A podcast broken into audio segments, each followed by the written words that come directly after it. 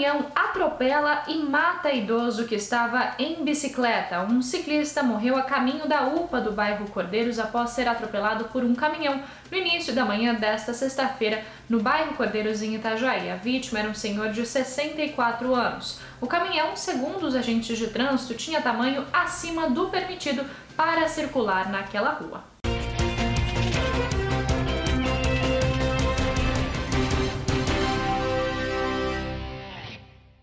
Festival de Voo Livre vai colorir o céu de Itajaí. O céu de Itajaí estará mais colorido neste fim de semana. Mais de 50 pilotos de parapente e asa delta participarão do Festival de Voo Livre no Parque da Atalaia.